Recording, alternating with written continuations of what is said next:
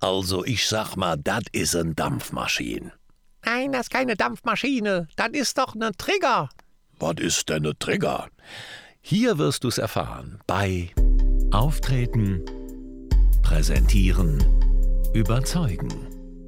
Der Podcast von Profisprecher Thomas Friebe.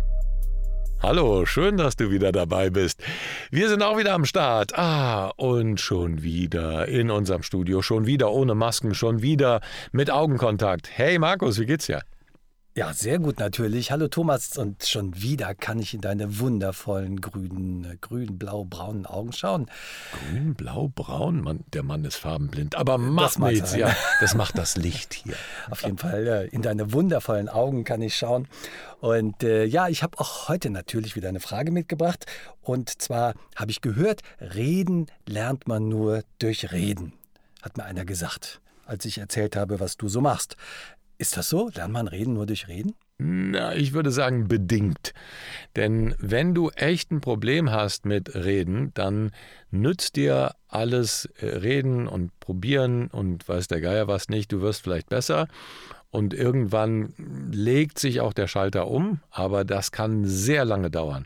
Denn wenn du so programmiert bist, dass du wirklich so ein körperliches Erleben hast, also eine körperliche Schwierigkeit, dass dein mhm. Körper aufbegehrt und eigentlich dich in Flucht oder Erstarrung oder in den Kampf schicken will, wenn du nur hörst, dass du eine Präsentation oder eine Rede halten mhm. sollst, dann ist das meistens ein Zeichen dafür, dass da ähm, anderer Trigger vorliegt oh. und der, äh, den du eben nicht so ohne weiteres einfach nur durch Übung wettmachen kannst. Mhm. Natürlich kannst du alles in gewisser Weise durch Übung wettmachen und irgendwann hm, denkt dann halt vielleicht auch dein Gehirn, weil du so oft das gemacht hast, ah, okay, die Gefahr ist gebannt, aber meistens ist es so, dass diesem, dieser Redeangst oder dieser Herausforderung so mit extremem Lampenfieber, wo wirklich mhm. der Körper total involviert ist, mhm. wie du in, in einem Tunnel bist, wo du schweißnasse Hände kriegst, also so eine Angst, die nicht förderlich ist für das Reden. Davon reden wir. Mhm. Ähm, die kriegst du meistens nicht so ohne weiteres einfach nur durch Übung. Mhm. Ja, reden lernt man nur durch Reden. Mhm. Du musst es einfach nur machen. Mhm. Und das finde ich oft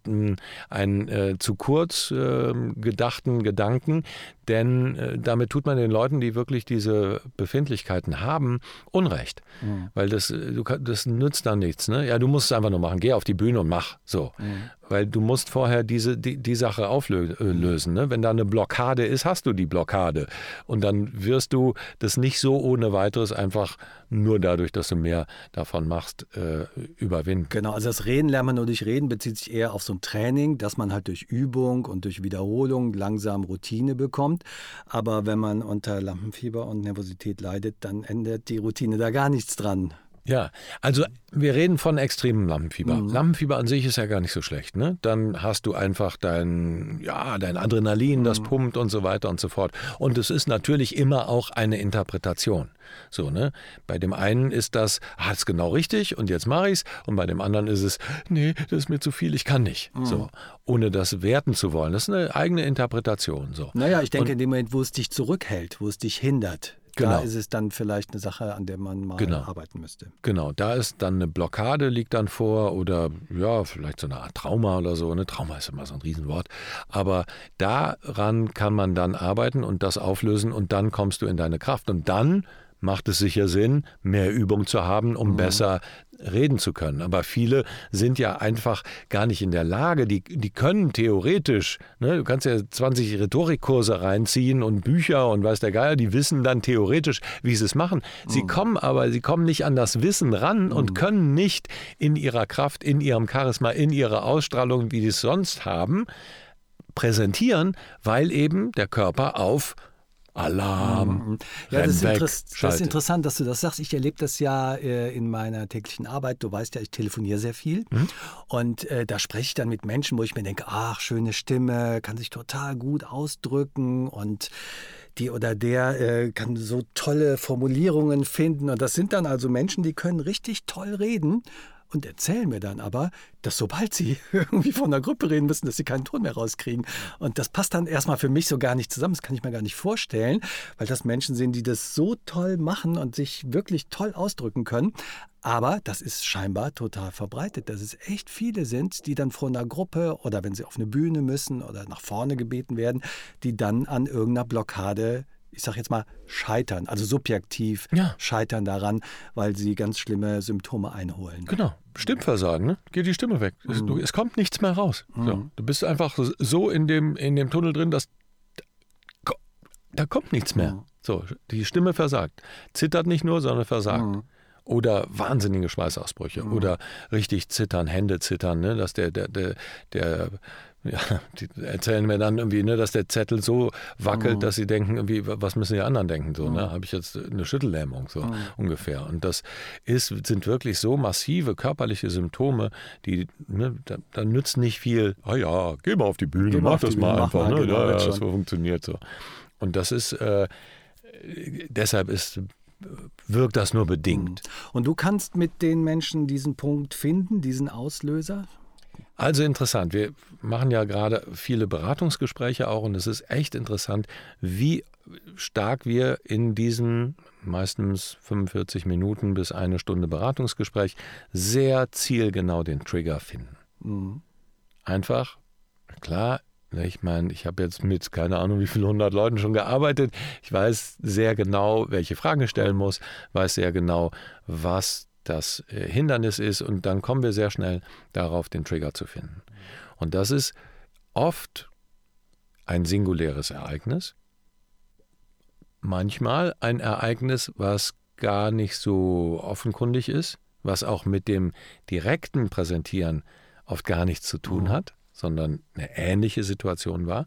Und manchmal ist es auch ein generelles hm, Problem, sagen wir mal, so ein, so ein dahinterliegendes, wo sich eine kleine Sache an, mit einer kleinen Sache angefangen hat und dann kam die nächste und die nächste und die nächste und jedes Mal neu hat das Gehirn sozusagen diese Verdrahtung noch verfestigt, dass mhm. es mit Angst und Aufregung reagiert, wenn es nur darum geht, daran zu denken, mhm. dass man eine Präsentation halten mhm. soll oder vor anderen sprechen mhm. muss.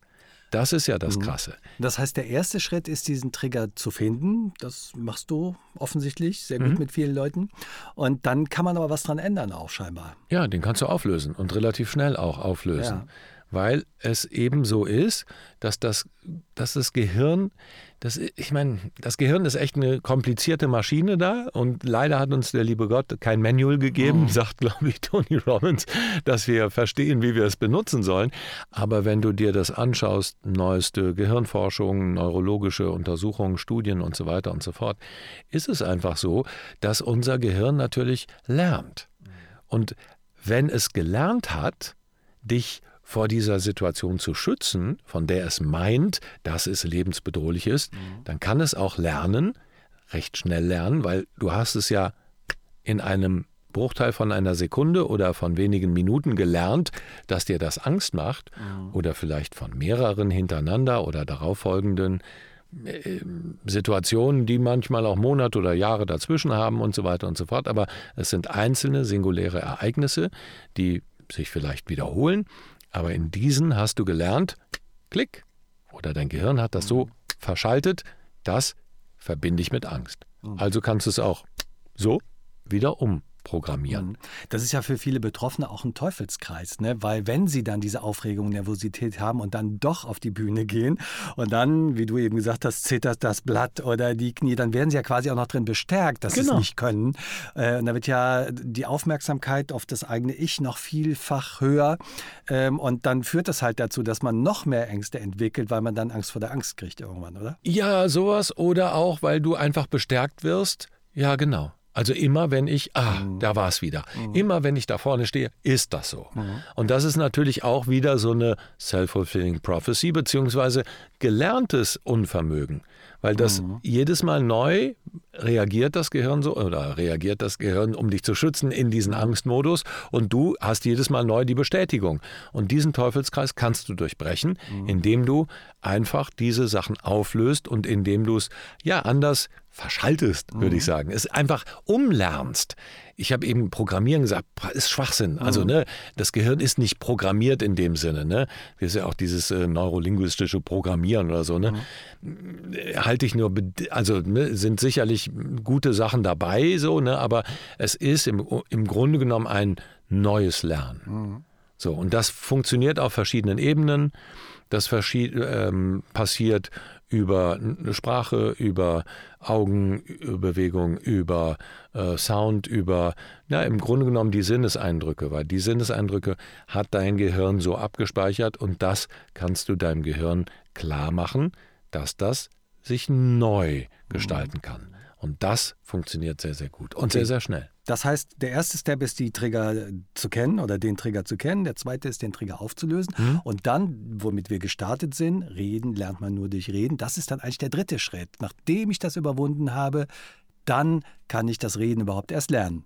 Ich würde sagen, ja. Mhm. Prima zusammengefasst. Mensch, mhm. der Markus, ich weiß, warum du hier im Podcast immer sitzt und das so schön Ja, muss ja einen Grund haben, warum du mich immer wieder einlädst. Ja, ähm, ich glaube, dann ist alles gesagt. Wenn also jetzt jemand von euch äh, seinen Trigger äh, finden möchte, dann würde der Thomas wahrscheinlich dabei behilflich sein. Ja. Ähm, dann nehmt doch gerne mit uns Kontakt auf. Äh, unter thomasfriebe.com gibt es ein Kontaktformular und eine Telefonnummer. Und äh, der Thomas nimmt sich gern die Zeit und berät euch, was ihr für Möglichkeiten habt, eure Trigger zu entdecken und neu zu verbinden, ja. neu zu das Hirn neu zu verbinden, dein Hirn neu zu verschalten. Der dann neu. ja, das macht der Thomas gerne. Elektriker Thomas, kleiner Hirnchirurg. Nein, keine Angst, Freunde. Es, ist, äh, es tut auch nicht weh. Der, der, will nur, der tut nichts, der will nur spielen. der will nur spielen. Aber weißt du, dass, das, dass dieses, der tut nichts, der will nur spielen, dass das wirklich so eine Motivation ist, weil es ist oft, es macht so einen Spaß, mhm. mit den Leuten im, im Coaching zu sein oder in den Beratungsgesprächen, weil du einfach merkst, du kannst kannst das verändern. So. Mhm. Und, und Humor ist ein ganz wichtiger Punkt. Also wenn du Situationen nimmst, die du echt erlebt hast, mhm. wo die, die, dich gequält haben und wenn du dann im Nachgang darüber lachen kannst, mhm. dann ist das so befreiend. Das macht echt Spaß. Insofern, ja. genau. Also ich glaube, das war schon ein ganz gelungenes Schlusswort. Dem kann man nicht mehr viel hinzufügen. Wir lachen hier noch ein bisschen und äh, ich hoffe, ihr habt auch viel zu lachen und dann freue ich mich, wenn wir uns in 14 Tagen wiedersehen wieder hören. Und äh, ja, dann sage ich von meiner Seite aus mal vielen Dank fürs Zuhören und äh, alles Liebe, euer Markus Mondorf. Und von mir alles Liebe, euer Thomas Friebe.